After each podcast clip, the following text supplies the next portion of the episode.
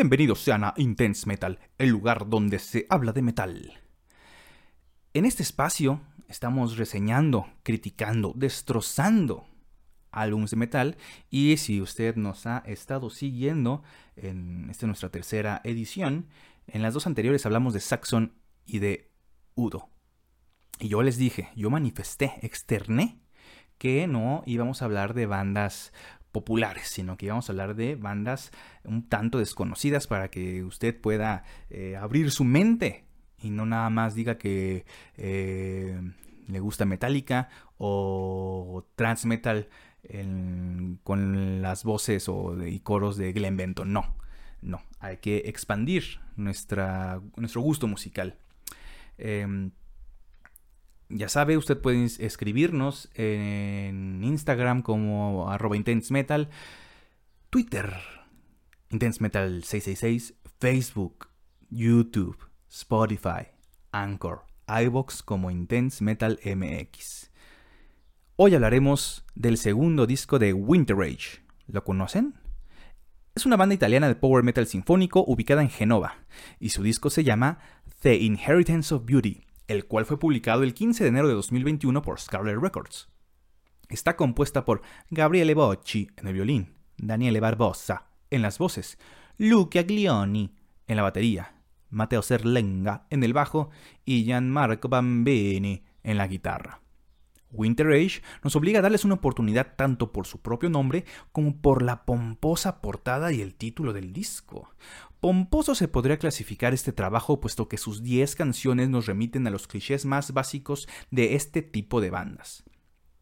Ya saben, riffs repetitivos y pegajosos, orquestación exagerada, coros estrafalarios.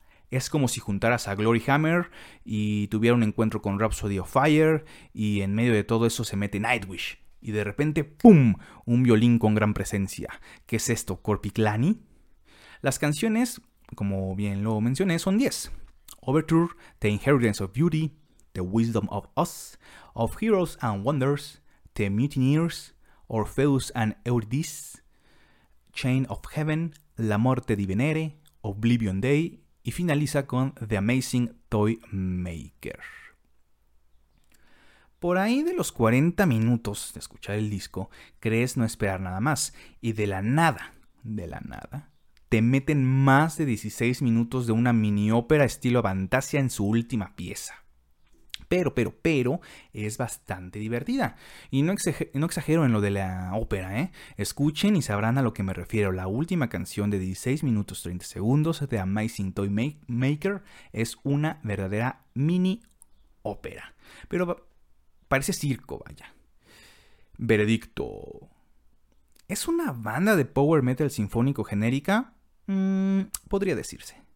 ¿Te va a encantar? Pues mira, si te gustan las bandas aludidas hace rato, ya saben, es Nightwish, Glory Hammer, Rhapsody, mm, sí, claro que sí.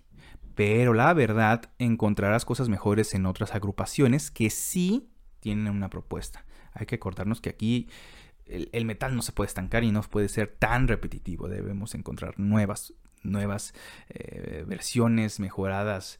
Eh, no queremos eh, otro, invocamos nuevamente a Nightwish o a Rhapsody. No queremos otra igual. Ya existen estas bandas. Queremos algo que mejore, que proponga. Mi conclusión es sí, recomendable si eres un iniciado en el metal, pero pasable para el resto. ¿Qué opinas? Winter Age, The Inheritance of Beauty, ¿vale la pena o no vale la pena? Está en Spotify si lo quieren checar. Y no me queda otra cosa que decir. Escúchenlo y nos vemos en la próxima.